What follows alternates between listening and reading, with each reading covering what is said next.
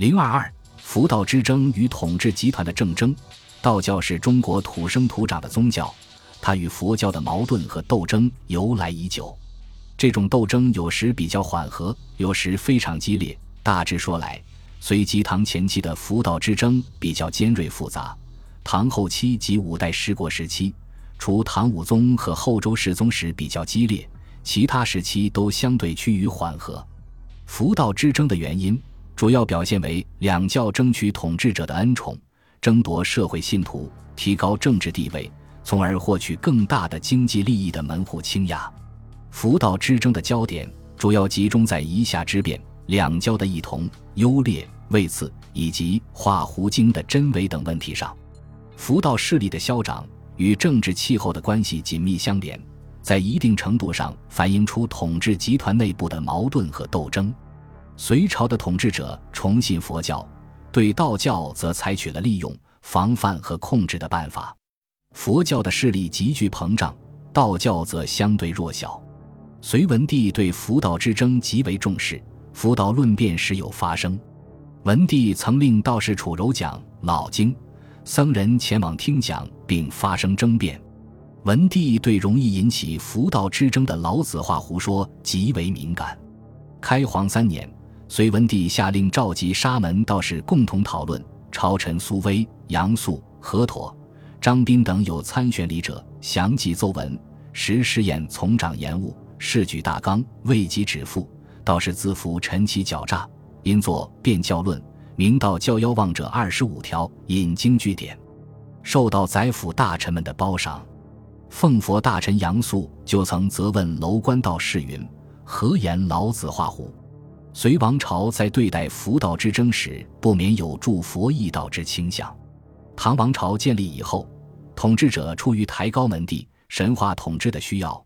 追认道教教主太上老君为祖，转而扶植和崇信道教，道教势力发展很快，这样佛道之间的矛盾更为激化。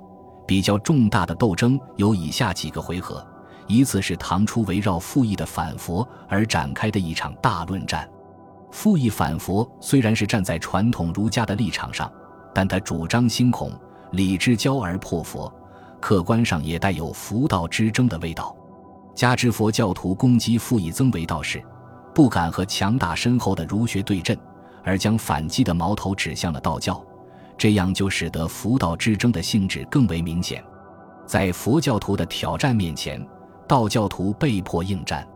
武德九年，清虚观道士李仲卿著《十亿九迷论》，刘进喜著《显正论》，托付以奏上。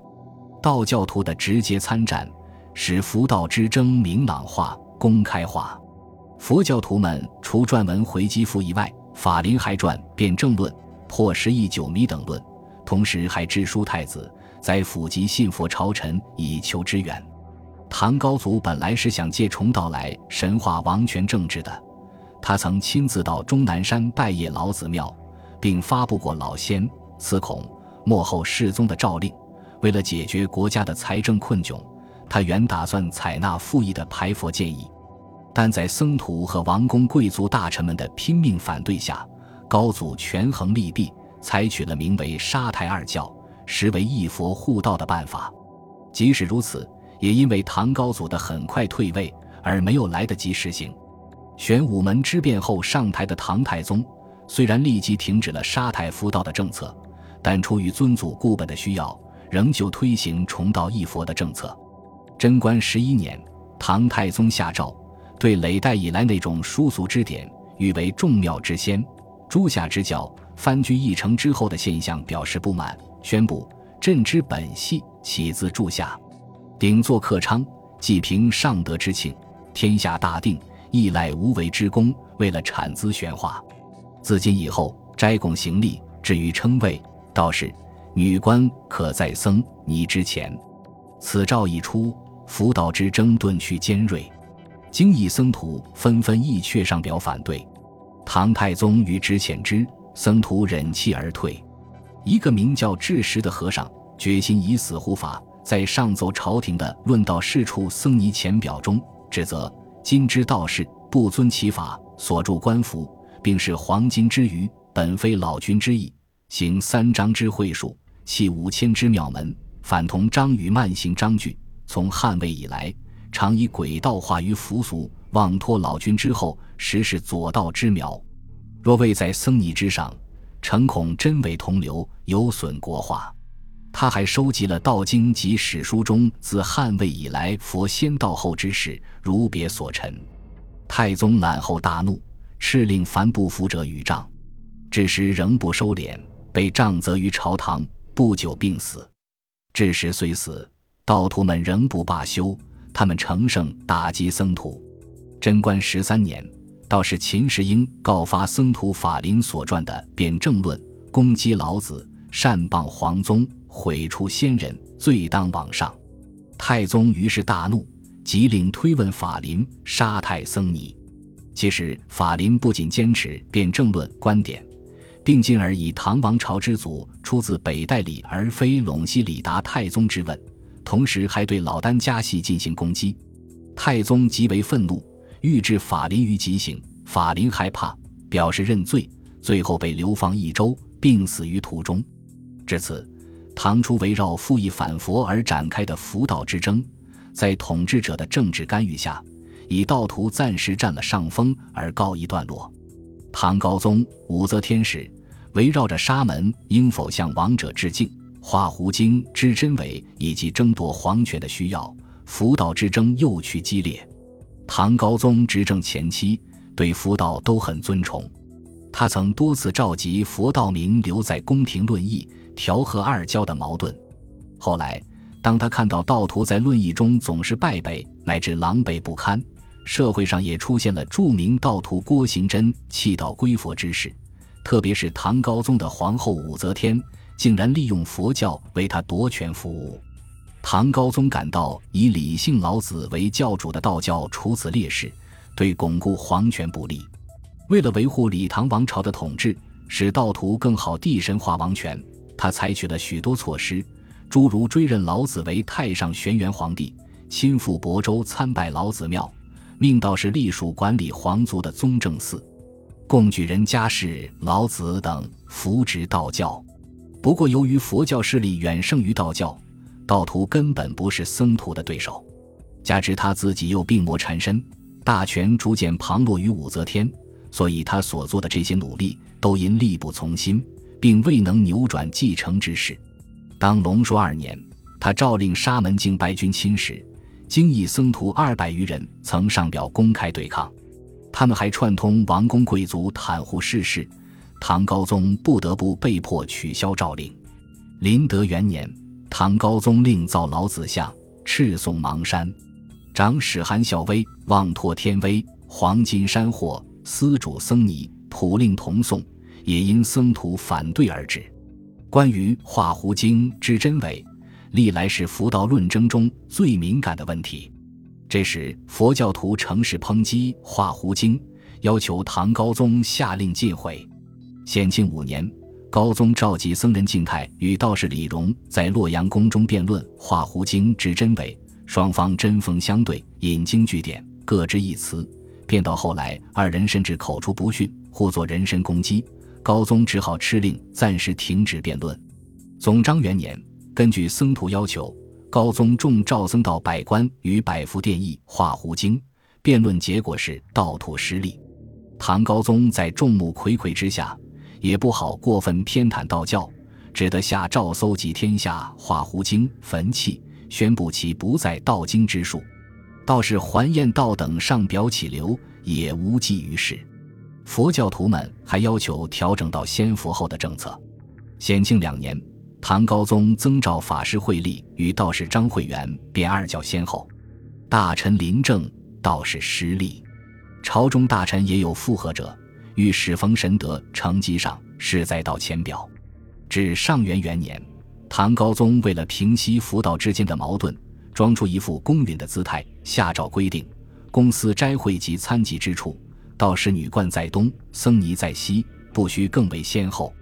让佛道二教平起平坐。唐高宗郁郁而死后，武则天登位，因为佛教为他执政大造舆论，立下汗马功劳，于是下令，是教开革命之阶，生于道教之上，并取消了太上老君玄元皇帝的称号，罢贡举人席老子。僧徒得此助力，如虎添翼。而道徒在佛道之争中，虽有叶法善那样雅不喜浮屠法、常力诋毁的著名道士，但总的来说，处境更趋狼狈。在道教处于极端不利的形势下，出现了比郭行真更彻底的叛道者杜毅。万岁通天元年，杜毅上表朝廷。祈求弃道为僧，而且为了使所谓的导致之徒革新于昏昧之俗，弘通之事玄解于真如之理，也就是为了使更多的道徒像他一样叛变，撰写了一部《真正论》，用主客问答的形式对道教教主、道经乃至道教的各个方面进行了全面而系统的否定。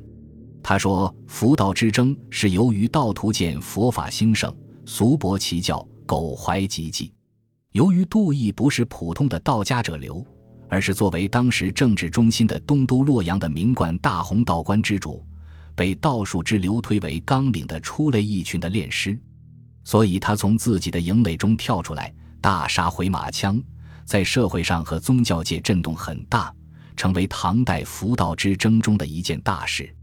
武则天尊佛易道的政策，使佛教在这一回合的佛道斗争中。获得了空前的胜利。武则天佛先道后的政策加剧了佛道二教的矛盾。为了调和佛道矛盾，缓和道教的对立情绪，武则天晚年的佛道政策有些微变化，提出道佛齐众。对于唐高宗时焚弃画胡经的做法，也做了某些改变。万岁通天元年，僧徒会成上表齐毁老子画胡经，挑起新一轮的僧道关于画胡经的纠纷。武则天召集僧道集大臣详议，否决了僧徒的建议，并将这一次讨论集为《异化胡经状》一卷。中宗即位以后，下令恢复老君玄元皇帝的尊号和贡举人袭老子的政策。佛道二教关于化胡经的争端又起。神龙元年，中宗召僧道定夺化胡经真伪，互作辩论，争执不下。后来。中宗干脆下令禁断《化胡经》，这样自南北朝以来，频频引起佛道纠纷的《画胡经》问题，以佛徒的胜利而暂告了结。睿宗雅上道教对武则天佛先道后的政策彻底做了调整，规定自今每元法师集会、僧尼、道士、女官等一令其行并集。这样，针对长期以来佛道之间关于先后位次的争论。政府以二教并重、不许互争熊掌的办法，作为永久性政策确定下来。之后，佛道斗争渐趋缓和，只有唐武宗时期是个例外。唐武宗恶佛好道，在佛道之争中坦道一佛。会昌年间，治内斋僧道论议时，道士的次子却没有僧徒的份。紧接着，武宗又焚弃宫内佛教经像，废内斋、内道场。以老君天尊像取代佛像，令原供养佛像者统统挪至道观侍奉天尊。唐武宗诞节，也不按惯例召僧进宫论议，道徒乘势攻击佛徒。道士赵归真，过去曾遭经义诸僧撬棒，常感痛切心骨，何日忘之？他利用武宗的宠信，每对比排毁失事，煽动武宗禁除佛法。赵归真还建引罗浮道士邓元起、南岳道士刘玄敬等共为犄角，同谋毁佛。他们公开向僧徒挑战，提出要与之辩论，得到武宗全力支持。会昌五年正月，武宗下诏于麟德殿辩论神仙是否可学，又首赴老子李大国若烹小仙意，只准僧徒之玄一人参加。智玄从容登座答辩，大讲帝王礼道教化根本。说神仙之术乃山林匹夫所为，非王者所宜。他还写诗讽刺武宗学仙，这样非但道流不能屈，并大武上旨，结果被放还桑子。同年，武宗即下诏毁佛，这就是佛教史上著名的三武一宗毁佛之一的会昌法难。不久，武宗被道徒所炼的仙丹毒死。唐玄宗即位后。